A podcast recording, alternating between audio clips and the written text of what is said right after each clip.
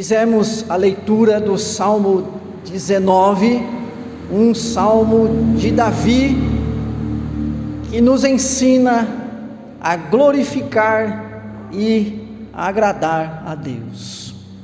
Queridos, o nosso tempo é marcado pela quantidade gigantesca de informações.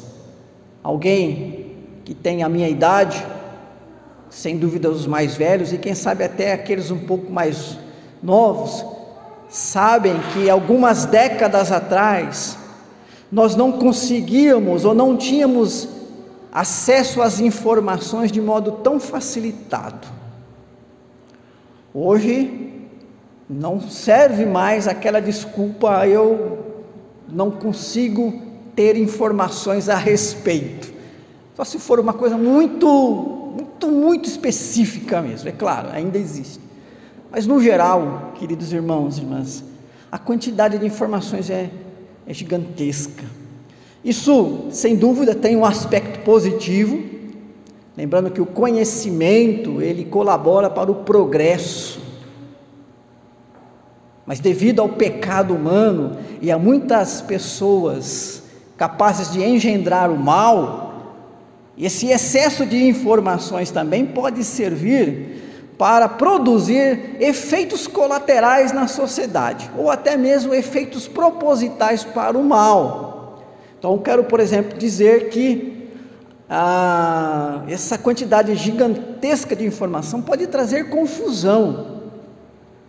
E a gente está sentindo um pouco dessa confusão nessa, é, no início desse ano, ou durante todo o ano passado na maneira como lidar com essa pandemia, né? Quer dizer, há uma discussão, diz isso, outro diz aquilo, né? E às vezes nós ficamos meio que perdidos nessa história toda, sem saber exatamente ah, o que fazer. Então, se o nosso mundo é um, é um mundo que tem muito conhecimento, ou tem muita informação, também tem muita confusão. E hoje somos obrigados a aprender a, a filtrar, né, a peneirar as informações, porque é uma enormidade de informações que, na verdade, vão gerar é confusão. E muita gente se aproveita disso, né, porque esse tanto de informação, ou essa facilidade de transmitir informação hoje em massa, ah, por alguns é utilizado para as chamadas fake news. Né? Nós já vivemos muito disso aqui no Brasil, especialmente quando nós estamos em épocas de, de eleição, né? mas as fake news estão aí, são, né, literalmente são notícias falsas. Ah, mas se é falso, é falso, a gente rejeita. É aquela questão de ser falso com cara de verdadeiro, né? E muita gente faz uso disso, porque realmente quer confundir. Há, há, pessoas que têm a intenção de confundir mesmo. De alguma maneira ela vê benefício disso. Claro, é um benefício pautado no, no egoísmo, né? E sem dúvida não é, agrada a Deus que a gente faça uso dessas coisas, muito menos que a gente gere esse tipo de coisas, né? As fake news podem servir também para cooptar pessoas, né? Ou seja, através de, de informações falsas, você cativar alguém para você, para o seu lado, para o seu pensamento, né? Para a sua ideologia, para o lado que você pensa. Então, é, é, são informações manipulativas, né, que acabam manipulando as pessoas. Né? Ah, e algumas pessoas ah, usam de qualquer tipo de notícia sem procurar se ela é verdadeira ou não, simplesmente vão transmitindo essa notícia para frente, porque de alguma maneira ela quer ganhar dinheiro com isso. Né? Então, hoje, rede social, algumas redes sociais, é, alguns meios né, de, de, de transmissão de informações, eles remuneram pessoas, não importa o que elas estão dizendo, mas sim a quantidade de coisas que elas estão dizendo e que as pessoas estão ouvindo. Ok? Bom, irmãos, irmãs, como é que a gente lida então, né, principalmente com esse lado tão negativo, tão maléfico dessa quantidade enorme de informações que nós temos hoje, desse conhecimento que hoje está colocado para nós aí, é, como é que a gente lida com tudo isso? Sem dúvida, irmãos, irmãs, para o nosso bem, a melhor coisa a fazer, e como servos do Senhor, nós precisamos é se apegar à verdade e ser verdadeiro. Não é isso? diante de tanta falsidade, de tanta invencionice, de tanta manipulação, nós cristãos temos que, de alguma maneira, não fazer parte dessa cadeia de, desse processo que faz isso continuar e avançar, nem deixar-se levar em nossos pensamentos, em nosso entendimento, sobretudo sobre as questões espirituais, que venham nos afastar de Deus, que venham nos levar a um entendimento incorreto da doutrina, da vontade de Deus para as nossas vidas. Então, uma coisa muito clara para o cristão, um objetivo muito claro para ele é a verdade. Nós temos que nos apegar à verdade. Nós temos que buscar fontes verdadeiras de conhecimento e temos que transmitir verdade. Somos exortados em várias passagens, né? A nos eximir do mal, da calúnia, que é uma maneira de você falar algo, inventar algo nocivo sobre alguém, de falar sempre aquilo que é verdadeiro, que vai edificar a vida do nosso próximo, e de nos conduzir sob uma é, sã doutrina, uma doutrina verdadeira. E é buscando na verdade que nós adoramos e glorificamos a Deus da maneira correta. Irmãos e irmãs, onde, se, onde nós, nos, nós encontramos a verdade? Qual é a fonte da verdade? Quando nós falamos da alma humana, da vida humana, quando nós falamos de Deus, da ação de Deus, dos propósitos de Deus, é nas Escrituras sagradas, porque elas revelam Deus, ou Deus se revela por meio delas. Hoje de manhã já estive aqui ensinando alguns irmãos, né? Deus não é uma descoberta humana, o homem não descobriu Deus, Deus é que se revelou. E é pela Sua palavra que Ele de maneira especial se revela, e é por meio do Seu Filho, Jesus Cristo, seu viver, sobretudo a Sua obra salvífica, que Deus revela acerca da Sua bondade, da Sua graça, da Sua misericórdia, do seu propósito para com a humanidade e para com o mundo que ele criou. Então nós vamos para as escrituras sagradas. Nós vamos ouvir o que homens inspirados por Deus deixaram-nos como ensinamento.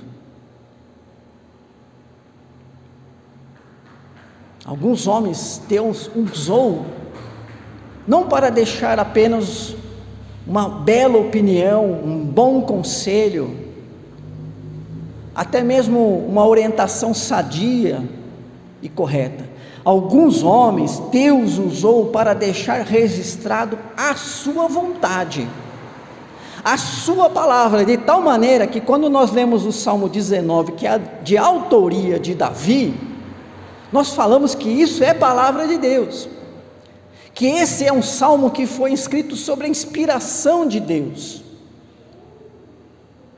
Então, se nós queremos viver a verdade, nos pautar da verdade, buscar a verdade e transmitir a verdade, nós vamos às Escrituras Sagradas e nós vamos, entre tantas coisas aqui escritas, nós vamos ao Salmo 19, nós vamos a Davi, vamos ao Salmo 19, porque o Salmo 19 é a palavra de Deus. E o que essa palavra de Deus então nos ensina como verdadeiro? é de que nós, seres humanos, precisamos glorificar e agradar a Deus. Eu não quero que você saia daqui assim, olha, o pastor Alexandre tem uma opinião, na opinião dele, né, ou no conselho dele, na ideia dele, na ideologia dele. Tudo isso é meu quando eu abro um parênteses e digo, assim eu penso. Essa é a minha opinião. Então eu posso dizer, na minha opinião, essa cor é bonita. Até porque foi eu que escolhi. Não é isso? Alguém pode dizer, eu acho ela horrível. Mas nós estamos no campo da opinião, não é verdade? Agora, quando nós, então, estamos aqui no texto, e o que nós falamos do texto advém dele, advém das Escrituras, Então, isso, irmãos e irmãs, é o que Deus tem para nós, é o que Deus tem para a humanidade. E é uma palavra de Deus de que o ser humano precisa glorificar a Deus e agradar a Deus. Porque, em resumo, é o que o Salmo 19 está dizendo, né? E não é só no Salmo 19 que isso está dito. E nós não vamos fazer aqui um estudo total das Escrituras sobre este tema. Nós já lemos vários salmos aqui, aliás, vários textos bíblicos, né? Mostrando que Deus é o Criador e diante dele, na nossa pequenez, cabe-nos glorificar a Deus. O glorificar a Deus, então, é o reconhecer quem Deus é. E o glorificar, irmãos e irmãs, não é apenas uma questão de, de falar, Eu dou glórias a Deus. Com a boca, porque com a vida, não. E não é esse tipo de louvor, adoração, que é agradável a Deus, como nós vemos no Salmo 51, 17. Sacrifício agradável a Deus, espírito quebrantado, coração contrito e quebrantado, não rejeitarás. Então veja, o próprio Davi está dizendo: não basta levar um sacrifício, né? Num ritual, um ritual, não basta cumprir um ritual se o coração é orgulhoso. E se um homem tinha razões, ou motivação, ou provocação para ser orgulhoso, Davi. Primeiro era um cara talentoso, né? Vamos dizer a verdade. O cara era guerreiro, líder. Desde moço, Davi foi um líder nato. Sem dúvida, devia ser uma pessoa carismática, músico, poeta e rei.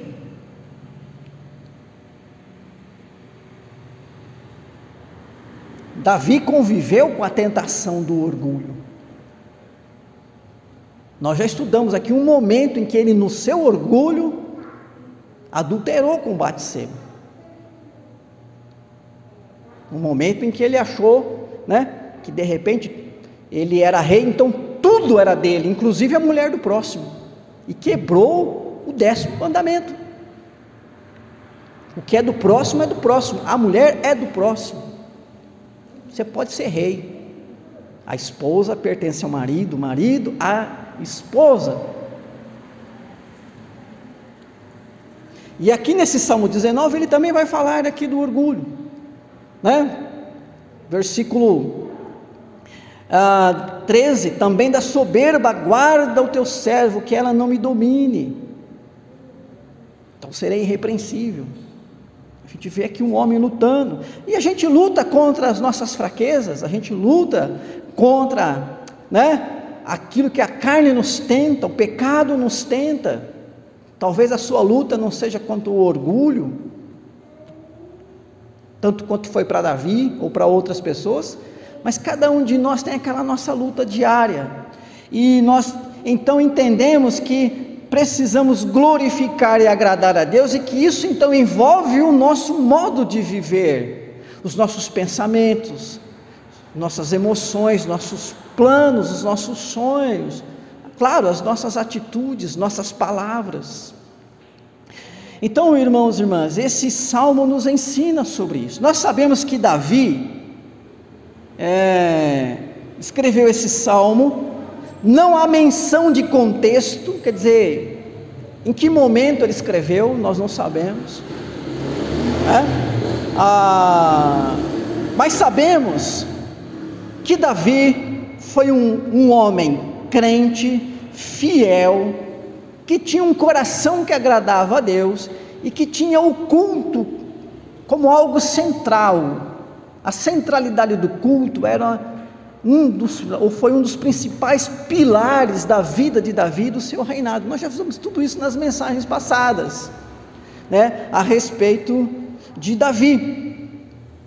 E o que esse homem então, que tem um coração que agrada a Deus e que realmente cultuava a Deus, inspirado por Deus, como verdade nos ensina, é que nós temos que glorificar e agradar a Deus. Então, olhando para o salmo, e dentro desse tema, primeira exortação é que o ser humano, e especialmente nós crentes, não devemos agir de modo antinatural. Então, versículos 1 até o início do versículo 4 fala da natureza dando glórias a Deus. Né, os céus proclamam a glória de Deus, o firmamento anuncia as obras das suas mãos, e, e aí ele vai de uma maneira poética descrevendo né, a natureza, como olhando para a natureza, nós a vemos dando glórias a Deus, a sua perfeição, a sua beleza, a sua exatidão, as leis que a regem, as leis da física, as leis da química, as leis da ótica, né? A, a, as leis da lógica, a exatidão daquelas que o homem já descobriu, a matemática, a precisão, a exatidão da matemática, quem escreveu?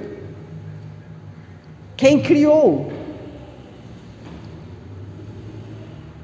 A natureza glorifica a Deus. E nós não podemos esquecer que também somos criados. E olhando o texto de Gênesis, nós somos principais criaturas, porque fomos criados para dominar tudo o demais que Deus criou. Fomos colocados numa condição aqui de, de mordomos, né? para gerenciar, para cuidar, para supervisionar a criação de Deus. O pecado, queridos irmãos, irmãs, leva a humanidade a atitudes antinaturais, a destruir a obra de Deus, a deturpar a obra de Deus. Quantas coisas são belas e são boas, e que nós usamos para o mal. A nossa inteligência é um dom de Deus. Qualquer cientista que invente qualquer coisa, no uso de uma inteligência que ele tem, às vezes até acima da média, né? Ele precisa entender que isso é obra de Deus, porque a inteligência é uma, uma dádiva divina, foi Deus que nos fez assim. suas habilidades, seus talentos. Nós agimos de modo antinatural quando usamos tudo que somos e temos, não no sentido de glorificar e agradar a Deus, mas no sentido de fazer mal a nós mesmos, ao nosso próximo e ao mundo.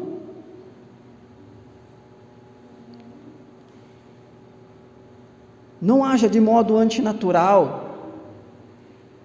Glorifique a Deus.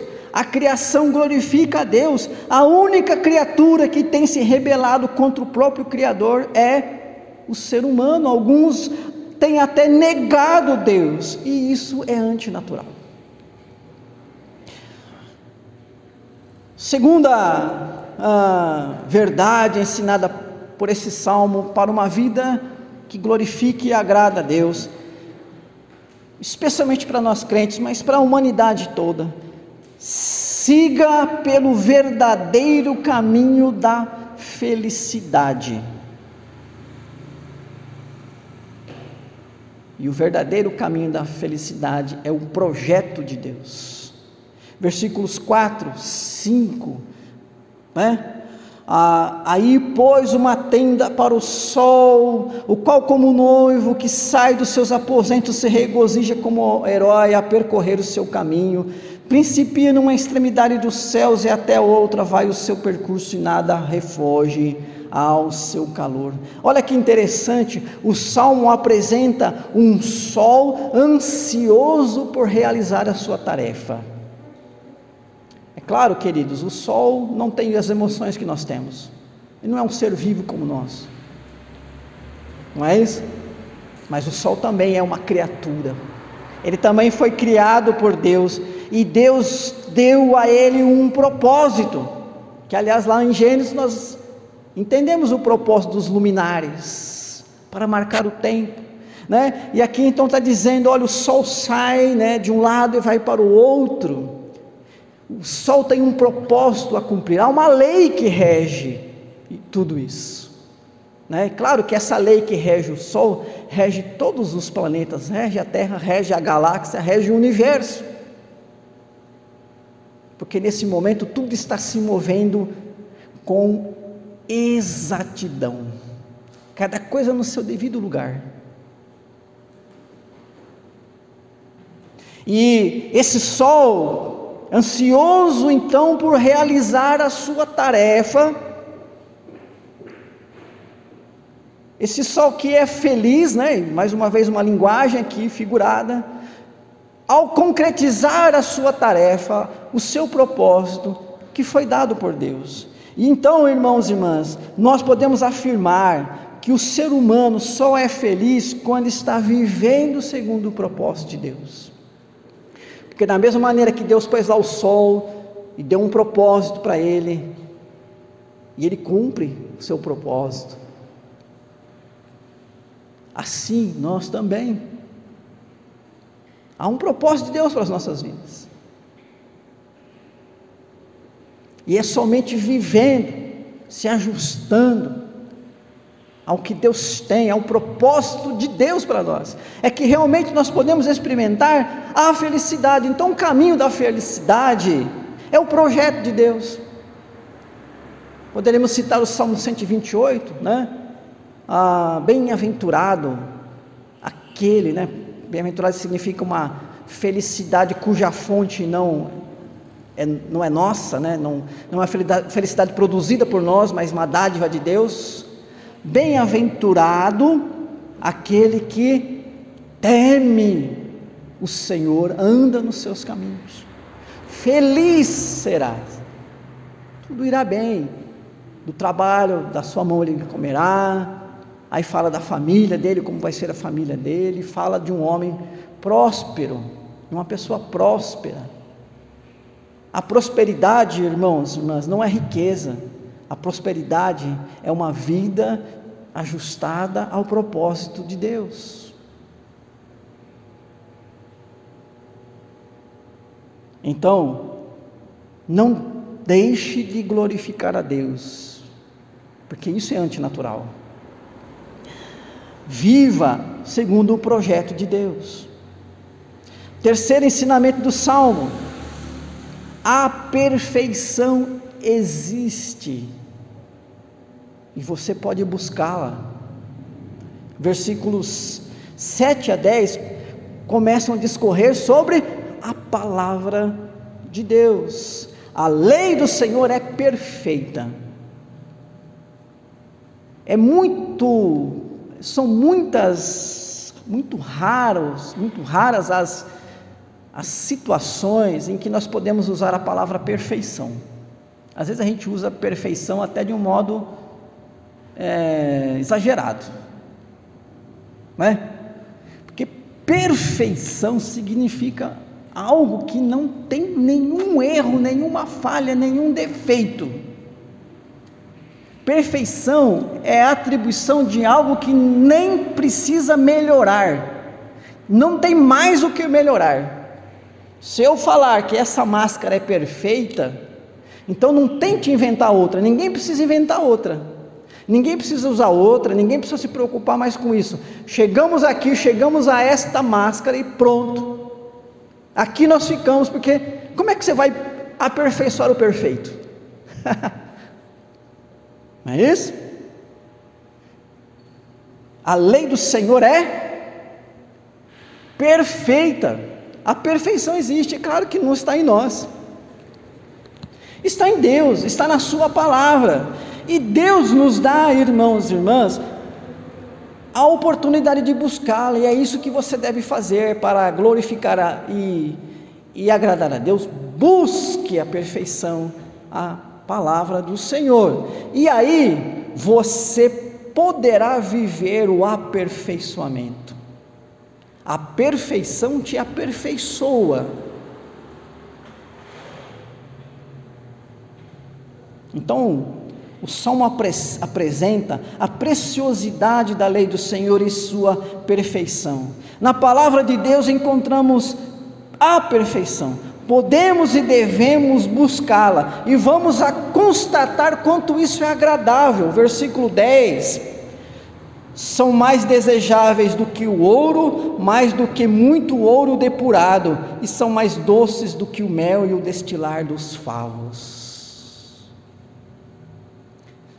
O quanto você deseja uma pilha de ouro aí? Né? Se eu tivesse um, um cesto de ouro, eu tivesse aí uns quilinhos de ouro, ah, casa, carro, trabalho, comida, estudo dos meus filhos, roupa e conforto, é, segurança, saúde, tudo isso estava resolvido, né? Se eu tivesse um, um cesto aí com alguns quilinhos de ouro. O Zé não está aqui hoje para falar para a gente quanto que está o grama do ouro, mas eu posso dizer que uns quilinhos de ouro é muito dinheiro. A palavra de Deus são mais desejáveis do que o ouro.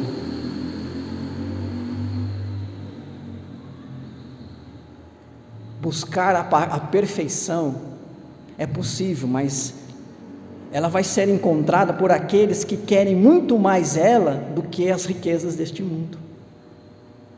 Compara também com a doçura do mel. Né? Talvez hoje a indústria até consiga produzir algo mais doce que o mel, mas naquele tempo acredito que não.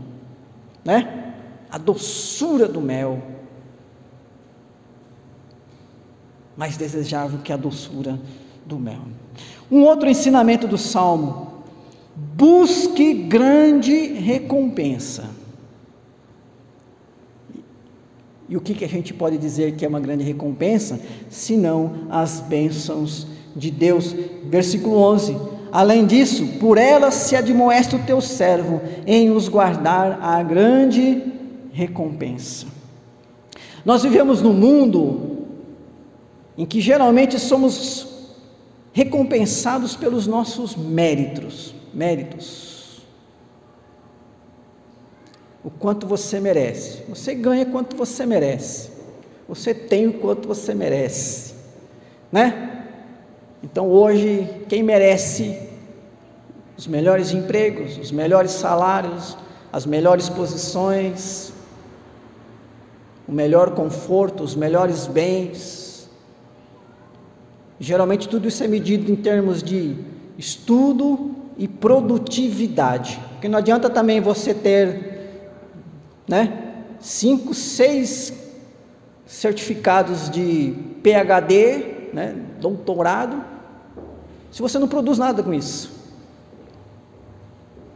Então somos muito medidos no merecimento e o nosso merecimento está muito atrelado ao quanto nós produzimos Mas não produzimos no sentido moral, no sentido social, muito mais no sentido do dinheiro, da venda, do capital.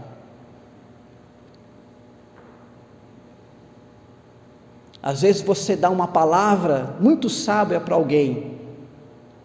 Quem sabe o seu chefe até fique sabendo disso. Talvez ele venha te elogiar ou pensar bem a seu respeito, mas não vem nada a mais no seu salário por causa disso.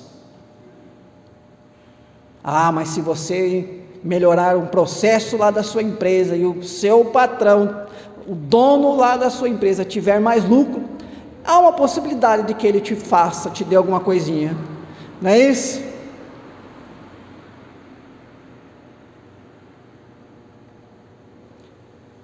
Nem sempre esse sistema de méritos funciona na nossa sociedade, nem sempre a recompensa do mundo é justa. Aliás, queridos irmãos, é, há muita injustiça nesse mundo, e há muita gente que está sofrendo a injustiça que não merecia isso. Há muita gente boa que não merecia a injustiça que recai sobre ela. Agora, o texto, a palavra, a Bíblia diz que Deus, a palavra de Deus, Ele dá sabedoria e Ele abençoa as pessoas quando a obedecem. Não há risco em investir na obediência de Deus.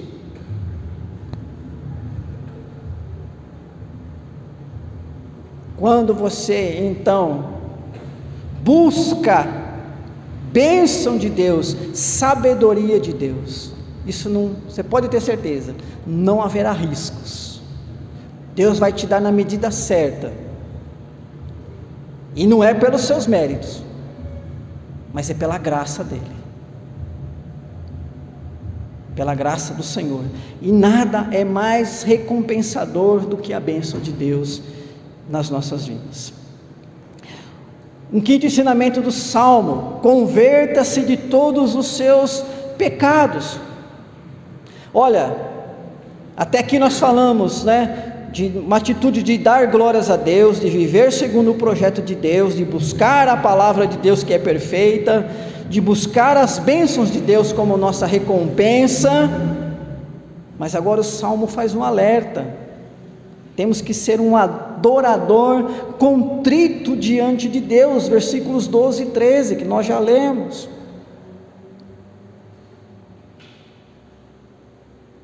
Precisamos deixar os pecados. É a atitude aqui do salmista. Deixa os pecados. Os pecados só trazem o mal. Apesar da aparente vantagem que talvez ele traga. É, porque às vezes a mentira pode aparentar vantagem, não é isso? Como a manipulação, a falsidade, uma aparente vantagem.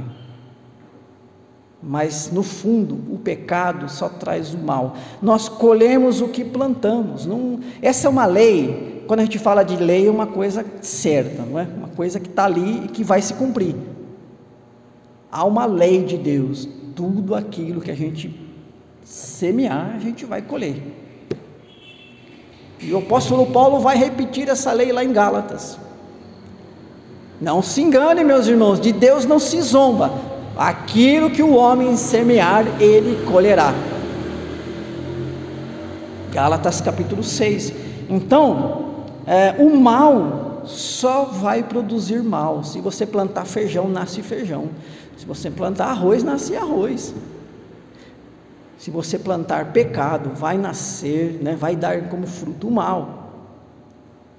Então nós temos que abandonar o pecado. Não pense assim, não, mas se eu continuar vivendo dessa maneira, ainda que é pecado, lá na frente isso vai me trazer benefício. Aí lá na frente eu posso até deixá-lo depois que o benefício vier.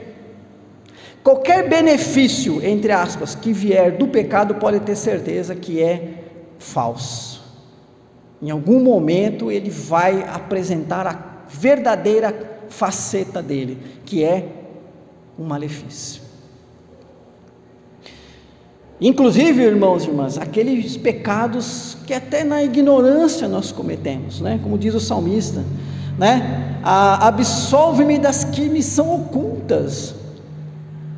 Aquela, aqueles erros que nós cometemos que nós nem percebemos. Não deixa de ser um mal. E se é um pecado, não deixa de ser um pecado. Então, o Davi está nos ensinando a um zelo muito grande, né? para que sejamos realmente um adorador contrito diante de Deus. E o último ensinamento desse salmo, queridos irmãos, irmãs, para ser verdadeiro adorador, para viver uma vida que glorifique e agrada a Deus, é de que nós não conseguimos agradar a todos, mas a Deus é fundamental agradar. Versículo 14 as palavras dos meus lábios, o meditar do meu coração sejam agradáveis na tua presença, Senhor, rocha minha e redentor meu. Não conseguimos agradar todas as pessoas. Os nossos erros não permitem, as nossas falhas não permitem, os nossos pecados não permitem. A maneira como as pessoas também, a maneira como as pessoas é, também entendem isso, é,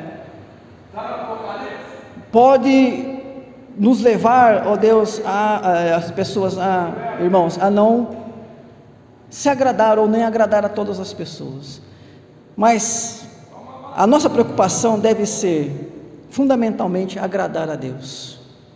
E é isso que ensina o salmo. Agrade o Senhor. Ele sabe das suas fraquezas, sabe dos seus pecados, e sabe que é possível para um pecador agradá-lo, né? Não com o pecado, sem dúvida, mas uma vida que realmente agrada a Deus, uma vida segundo o seu propósito.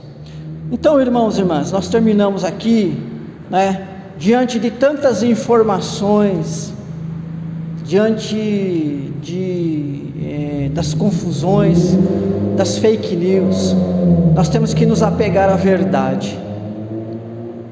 E é uma verdade bíblica que nós temos que viver para glorificar e agradar a Deus.